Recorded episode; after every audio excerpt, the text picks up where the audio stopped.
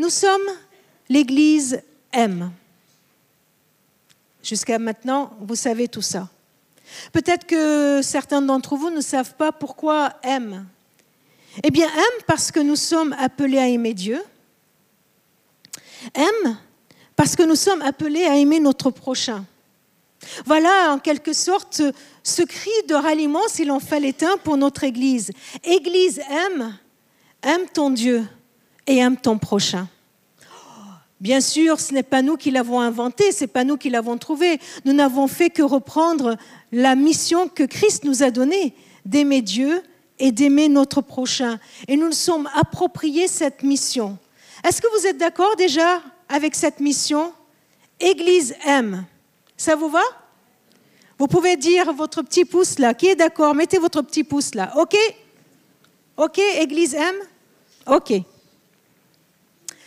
Alors, euh, la question que, toute simple que j'aimerais vous nous poser ce matin, c'est la seule question, hein, une question toute simple. Église aime, on est d'accord.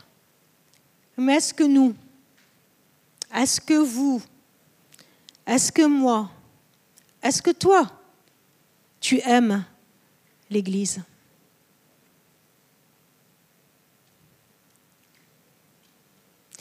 C'est une question qu'on doit se poser d'une façon très personnelle et d'une façon très libre, très librement. C'est peut-être un peu frontal, vous dites, tiens, on arrive juste à l'église, là, et puis d'un coup, on nous sort, est-ce que tu aimes l'église? Mais, euh, mais vraiment, c'est, c'est la question que j'aimerais qu'on se pose au début de cette rentrée. Aime, ok, mais est-ce que tu aimes l'église? Est-ce que toi, tu aimes l'église aime. Alors là, vous allez dire, oh là là, oui, aimer l'Église est une chose, mais aimer l'Église aime, est-ce que tu aimes l'Église aime? Peut-être que j'y vais un peu trop fort, peut-être que c'est un peu trop direct, peut-être que... Et puis, et puis j'imagine quand, euh, quand j'étais en train de préparer cette prédication, quand j'ai mis ça, est-ce que tu aimes, l'Église aime? Je dis, oh là là, je sens déjà les objections, tout ce qu'il y a dans votre tête. Je ne lis pas dans vos pensées, mais, mais j'imagine tout ce qu'il peut y avoir. Regardez, les objections qui peuvent venir. Oh là là, du calme, pression, pression sur nous. Est-ce que tu aimes l'Église aime? Voilà, voilà, on commence déjà à nous prendre par les sentiments. Du coup, on va plus oser dire ce qu'on pense. Déjà, on nous dit, est-ce que tu aimes l'Église? Aime, voilà, c'est bon, maintenant on n'a plus le droit de dire ce qu'on pense. On n'a plus le droit de, ne pas penser comme les autres. On veut qu'on nous fasse rentrer dans un moule et marcher un pas après l'autre. On suit, on suit les autres. Voilà, on nous oblige. On nous oblige à marcher d'un même pas. On nous oblige à penser comme les autres. On nous dit de faire ceci. On nous dit de faire cela. J'ai jamais trouvé encore qui c'est ce on, hein. mais si jamais, si jamais vous le rencontrez, ce on, présentez-le-moi. On nous dit que, on nous fait que, on nous... Et puis, il y a une autre objection qui vient qui est beaucoup plus spirituelle. Oui, moi, je veux aimer l'Église. Moi, j'aime l'Église. Mais pas l'Église aime. Moi, j'aime l'Église du Christ. Moi, j'aime l'Église bâtie sur le Christ, dirigée par le Christ dont la tête est le Christ, mais pas l'Église ici, là, l'Église M. L'Église qui est ici, 39 rue d'Odé, qui est dirigée par un groupe d'humains, par des conseillers, par des pasteurs, par des coordinateurs, des staffs et je ne sais quoi. Est-ce que cet argument tient? Moi j'aime l'Église du Christ, mais pas l'Église M. Ça tient cet argument? En tout cas, c'est un argument qui paraît très spirituel. Non? Mais euh, ce, matin, je disais à Jean-Paul, peut-être qu'on va me lapider à la sortie. Hein. C'est pour ça que je lui ai dit d'être là. Euh, voilà, il va me protéger. Hein. Tu me protèges aussi, Thierry, hein, tu as l'habitude. Euh, c'est un argument qui peut paraître très spirituel, mais je suis désolée de vous le dire franchement, mais ce n'est pas du tout biblique. Vous savez pourquoi? Parce que dans la Bible, dans le Nouveau Testament, quand on parle d'Église, on parle pas, la majorité du temps, on ne parle pas de l'Église universelle, mais on parle de l'Église locale. Bien sûr, l'Église universelle existe. C'est quoi l'Église universelle? C'est l'Église qui regroupe en son sein tous ceux qui confessent que Jésus-Christ est Sauveur et Seigneur. Quand tu dis, quand tu confesses, quand tu reconnais que Jésus-Christ est Sauveur et que Jésus-Christ est Seigneur, tu fais partie de l'Église. Dieu, devient ton Père et tu es intégré dans le corps qui est l'Église, dans cette famille. Voilà différentes images pour nous expliquer une réalité spirituelle. Et cette réalité spirituelle nous dépasse. L'Église n'est pas juste ce qu'on vit ici et maintenant. L'Église, ce n'est pas que nous. L'Église, elle est internationale, elle est mondiale, on peut la voir de partout. Elle est à Madagascar, elle est au Liban, elle est à droite, à gauche. L'Église n'est pas uniquement l'Église évangélique libre de Valence. C'est tous ceux qui confessent Jésus-Christ comme Seigneur. C'est l'église euh, à, côté, l'église de Pentecôte, l'église baptiste, l'église ceci, cela, l'église catholique, l'église orthodoxe. C'est tous ceux qui confessent Jésus-Christ comme Sauveur et Seigneur. C'est ça l'église, d'accord. Mais, comme je vous le disais, quand on lit la Bible et quand on lit surtout les lettres de Paul, on voit qu'à chaque fois qu'il emploie le mot Église, il parle d'une réalité locale, vous connaissez les, réalités locales des épîtres. Il écrit à l'Église, non pas à l'Église universelle de tous les temps, mais à l'Église qui se trouve à Éphèse. Il écrit à l'Église qui se trouve à Corinthe. Il écrit, à l'Église qui se trouve dans la Galatie. Il, écrit à l'Église qui, qui se trouve à Rome. Alors que nous, aujourd'hui, on reçoit ces lettres comme étant universelles. Mais en attendant, il a écrit à des églises bien précises. L'Église dans le Nouveau Testament renvoie la majorité des temps à une réalité locale, locale. Dieu s'est incarné en Christ. Son Église, elle doit être aussi incarnée. Elle doit être aussi dans une réalité locale. Ne la désincarnons pas. D'ailleurs, le mot Église hein, signifie rassemblement. Se rassembler, c'est l'assembler. Et les premiers chrétiens, les premiers disciples, ils ont choisi ce mot pour euh, désigner ce qu'ils faisaient, désigner leur communauté.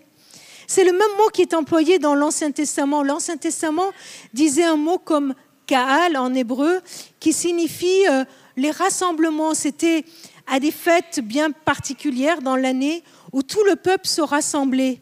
Eh bien, la traduction en grec, c'était ecclésia, église. Donc, le terme d'église veut dire se rassembler. Alors, pourquoi, pourquoi on a tendance à, mépriser ou à négliger l'église locale? Pourquoi on a tendance à se dire non, non, mais la réalité spirituelle de l'église universelle est bien plus importante que ce qu'on vit ici et maintenant? Permettez-moi de, de vous dire que si parfois on a tendance à aimer l'église, mais pas l'église aime, pas l'église locale où nous nous trouvons, c'est parce que nous vivons aussi dans un monde euh, de plus en plus individualiste. L'individu est, est considéré comme la valeur suprême et, on veut affirmer notre indépendance, on veut affirmer notre existence et ça touche les chrétiens. Et puis, c'est même lié à notre théologie, à notre sotériologie. C'est juste pour vous dire que je connais quelques mots. Hein. C'est vrai, Regardez, nous sommes sauvés individuellement, n'est-ce pas? Nous sommes d'accord que nous ne sommes pas sauvés parce que nous sommes nés dans une famille chrétienne. Nous ne sommes pas sauvés parce que nos parents, nos grands-parents, nos arrière-grands-parents sont chrétiens. Nous devenons chrétiens parce que nous acceptons le Christ comme notre Sauveur et comme notre Seigneur. C'est individuellement que nous sommes sauvés. Et du coup, on a tendance à tomber dans le piège de croire que la vie chrétienne se passe tout seul, entre Dieu et moi. Voilà, ça se passe entre Dieu et moi.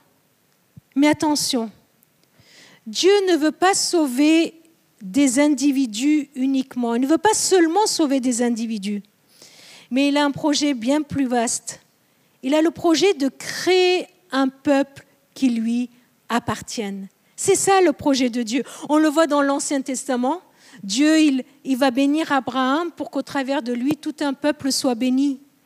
Et puis on le voit dans le Nouveau Testament, ce projet qui, se manifeste à la Pentecôte, où, où Dieu, il est en train de constituer une nouvelle humanité, un peuple qui soit le sien. On le voit dans tellement, tellement de versets dans la Bible. Je vous en donne juste un. Dans Tite au chapitre 2, verset 14, il est dit que Christ s'est donné lui-même pour nous. OK? Il s'est donné lui-même pour nous. Là, on est d'accord pour nous délivrer de tout mal. Mais il continue en disant pour faire de nous un peuple, un peuple, une église, une assemblée purifiée qui lui appartienne, zélée pour accomplir ce qui, lui, qui est, ce qui est bien. En quelque sorte, pour vivre l'évangile, pour vivre ma vie de chrétien, j'ai besoin de l'Église, de l'Église locale. Comment voulez-vous euh, voulez-vous le vivre Les encouragez-vous les uns les autres, pardonnez-vous les uns les autres, aimez-vous les uns les autres, euh, je sais pas moi, soutenez-vous les uns les autres, euh, exhortez-vous les uns les autres quand vous êtes tout seul? Il y a la majorité des versets du Nouveau Testament, des épîtres, que vous ne pouvez pas vivre seul. Alors, je me permets une petite parenthèse pour euh, tous ceux qui nous suivent en ligne. C'est une telle bénédiction, une telle bénédiction que de pouvoir suivre un culte quand on ne peut pas venir ici à cause de peut-être de la vieillesse, à cause de la maladie ou à cause de la distance. Je sais qu'il y en a qui nous suivent de très loin. Je salue nos amis. Je sais qu'à Nîmes, on a des amis qui nous suivent, qui nous suivent euh, tous les dimanches. Il y en a qui les connaissent, hein, je vois dans la salle. Oui, oui, c'est une bénédiction que de pouvoir utiliser toute cette technologie pour pouvoir suivre le culte de là où on est. Mais j'aimerais être très franche. Hein. Si on reste derrière son écran à la maison parce qu'on n'a pas envie de venir à l'église, ou par paresse, ou parce que j'ai pas envie de rencontrer un tel, un tel et un tel parce qu'il me casse les pieds, il y a un problème. Non? Il y a un souci là. Je ne peux pas rester à la maison parce que c'est plus confortable, rester à la maison parce que les autres me cassent les pieds, parce qu'à la sortie, je n'ai pas envie de rencontrer un tel, parce que franchement, euh, je n'ai pas envie de lui dire bonjour. Il y a là un vrai problème. Est-ce que tu aimes l'Église? Est-ce que tu aimes l'Église aime au point où le dimanche matin, tu n'as qu'une envie, c'est d'aller vite rencontrer les uns et les autres. Vous savez, dimanche dernier, vous m'avez vraiment manqué. Je dis dimanche parce que je vous voyais à l'église, je voyais Jérémie, il a fait un selfie là, comme ça sur Insta. Je dis, wow, ils sont là. Et puis j'étais là, j'agrandissais la photo, je me disais, oh, mais il y a un tel, il y a un tel, je vous ai reconnu. Hein. dis, là, ils sont là, ils sont là, super. Bien sûr, parce qu'on s'aime et, et on se manque mutuellement.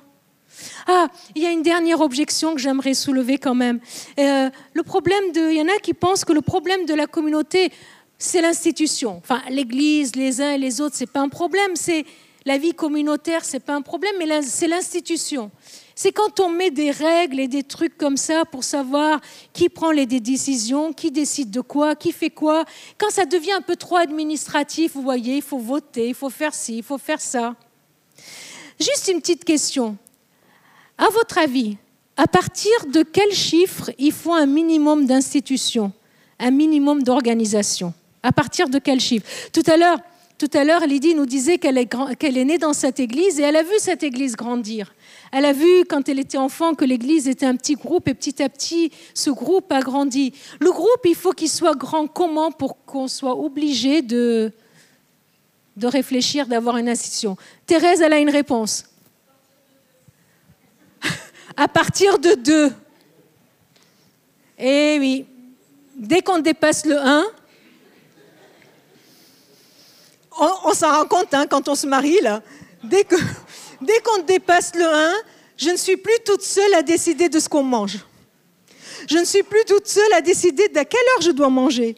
Je ne suis plus toute seule à décider comment je vais dépenser les sous. Je ne suis plus toute seule à savoir où on doit se loger. Vous voyez ce que je veux dire? Dès qu'on est deux, on est obligé d'avoir un minimum de règles pour vivre ensemble. Alors c'est normal que quand on est plus nombreux que deux, eh ben, il y ait plus de, de règles, plus d'institutions pour vivre ensemble. Et vous savez pourquoi au fond ça me dérange? Eh ben parce que je ne suis pas, je ne suis plus toute seule à décider de tout. C'est ça aussi le problème, c'est que je ne suis plus toute seule à décider de tout. Il faut que je me plie aussi aux décisions du groupe. Alors, oui, les objections sont nombreuses, mais, mais allez, venez, venez, disons, posons-nous juste franchement la question. Aime l'Église, aime l'Église, d'accord, mais pourquoi? Pourquoi? Pourquoi je dois, et j'insiste, je dois aimer l'Église? Je vous invite à lire dans Éphésiens chapitre 5, un verset qu'on a l'habitude de lire à des mariages.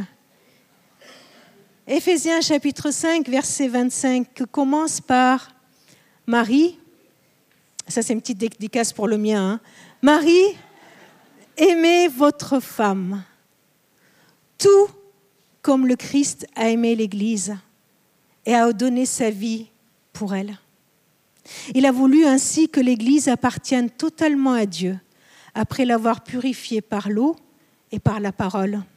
Il a voulu se présenter à lui-même l'Église dans toute sa beauté, pure, sans défaut, sans tache, ni ride, ni aucune autre imperfection. Pourquoi je dois aimer l'Église? Parce que Jésus, le Seigneur que je sers, mon Sauveur que j'adore avec tous ces chants de louanges et pour qui je veux vivre, aime l'Église. Est-ce qu'il y a une raison plus importante que celle-ci? Est-ce qu'il y aurait une raison plus grande que celle-ci? Je dois aimer l'Église parce que Dieu, parce que Jésus aime l'Église. Et est-ce que je peux ne pas aimer l'Église que Jésus aime? Vous imaginez dans nos prières venir devant Dieu et lui dire, oh Seigneur, tu sais, euh, moi je t'aime beaucoup, mais alors l'Église aime, je ne t'explique pas. Hein. Si tu savais tout ce qu'il y a comme problème dans l'Église aime, mais franchement, hein, elle est vraiment imparfaite. Oui, l'Église, et l'Église aime en particulier, elle est imparfaite. Elle est imparfaite, et Jésus le sait. Elle n'est pas pure, elle n'est pas sans défaut, elle a plein de tâches, elle a des rides, elle a des imperfections. Et, Paul le dit, le dit très clairement. Il dit que cette Église, elle a des tâches. Vous savez, les tâches, c'est les saletés qui viennent de l'extérieur, hein, qui viennent salir nos vêtements. Oui, oui, cette Église, elle peut être salie par des attaques, par des critiques, par des choses qu'on renvoie sur elle. Mais elle a aussi des rides. Les rides, oh là là, les rides. Les rides, c'est quand on commence à être un peu vieux. Les rides, c'est quand on ne peut plus se maquiller. C'est quand on a pris des coups. Les rides, c'est quand on n'a plus toute sa jeunesse. On n'a plus son élan d'avant. On est moins enthousiaste c'est un peu plus lourd pour bouger. Vous savez, c'est un peu plus lourd pour faire bouger les choses. C'est un peu plus lourd pour que, hop, il y a une idée qui naît là et allez, hop, on la, met en exécution. Et puis on se dit, oh là là, dans cette église, ça bouge pas comme ça devrait bouger. Juste, hé messieurs, quand votre femme a une ride, est-ce que vous la quittez? Vous dites, hé oh, maintenant que tu as une ride, je laisse tomber? Alors pourquoi on quitte l'église? Dès qu'elle a une ride Pourquoi on quitte l'Église et on laisse tomber l'Église Parce qu'elle commence à avoir une ride, parce qu'elle commence à être moins jeune qu'on aimerait qu'elle soit, moins dynamique qu'on aimerait qu'on aimerait qu'elle soit. Elle a aussi des imperfections. Ces imperfections viennent de l'intérieur.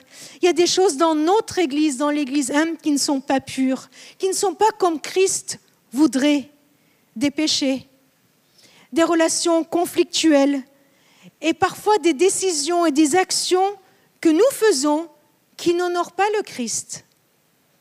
Alors, aime l'Église ne veut pas dire être inconscient, ne veut pas dire être aveugle, muet devant ses manquements. Non. Christ, il sait que l'Église, elle a des tâches, elle a des rides, elle a des imperfections. Mais qu'est-ce qu'il fait, le Christ? Il aime. Il aime cette Église et il fait tout pour la rendre belle. Alors, aimer l'Église nous pousse, nous oblige à accueillir l'œuvre du Christ parmi nous et surtout à collaborer avec lui pour la rendre belle. Aimer l'Église devrait nous pousser à demander au Seigneur d'agir encore plus parmi nous pour nous rendre belles, pour que nous soyons belles, en dépit, lui qui en dépit de nos faiblesses, en dépit de tous nos manquements, il continue à prendre soin de nous, il continue à travailler en notre faveur. Jésus-Christ, il a tant aimé l'Église, il a tant aimé l'Église, et nous l'avons lu, qu'il a donné sa vie pour elle. Pas uniquement pour toi et pour moi individuellement, mais pour l'Église, pour son Église, pour l'Église M dont tu fais partie, pour l'Église que nous sommes ensemble. Parce que finalement, c'est toi et moi, ensemble, que nous sommes l'Église. Et ça, c'est la bonne nouvelle. La bonne nouvelle, c'est que Christ continue à agir dans ta vie pour enlever les taches, les rides et les imperfections. Christ continue à agir dans ma vie pour enlever les tâches et les imperfections. Il continue à agir dans nos vies ensemble. Et euh, j'aimerais, euh, j'aimerais lire ce verset, la suite de ce que nous avons lu, où il est dit que les maris doivent aimer leur femme comme ils aiment leur propre corps, car celui qui aime sa femme s'aime lui-même. Or, personne n'a jamais haï son propre corps. Au contraire, il le nourrit et en prend soin, comme le Christ le fait pour l'Église son corps dont nous sommes membres. Allez, permettez-moi de paraphraser Paul en disant que finalement, celui qui aime l'Église s'aime lui-même, non? Aime l'Église parce que l'Église, c'est toi, c'est moi, c'est nous ensemble. Et vous savez pourquoi tout démarre avec cette question, est-ce que tu aimes l'Église, parce qu'en aimant l'Église, je vais pouvoir vivre la suite. En aimant l'Église, je vais pouvoir vivre la communion fraternelle. Et en aimant l'Église, je vais pouvoir servir, servir dans l'Église. En aimant l'Église, je vais pouvoir témoigner et vivre la mission de l'Église. Parce que si je n'aime pas l'Église, je ne peux pas le faire. Et quelle est la mission de l'Église? Ça aussi, c'est notre vision tous ensemble que nous avons écrit noir sur blanc dans nos papiers, dans nos documents. Nous voulons que par l'Église et par l'Église M, manifester la présence du Christ au monde. Parce que Christ a décidé de se manifester au travers de son corps, qui est l'Église. Et nous voulons manifester la présence de Christ. Et vous connaissez notre vision Qui connaît la suite? Par notre enseignement, notre témoignage et notre service. Être témoin de la présence du royaume de Dieu déjà ici et maintenant. Est-ce que tu aimes l'Église? Est-ce que tu aimes ton Église?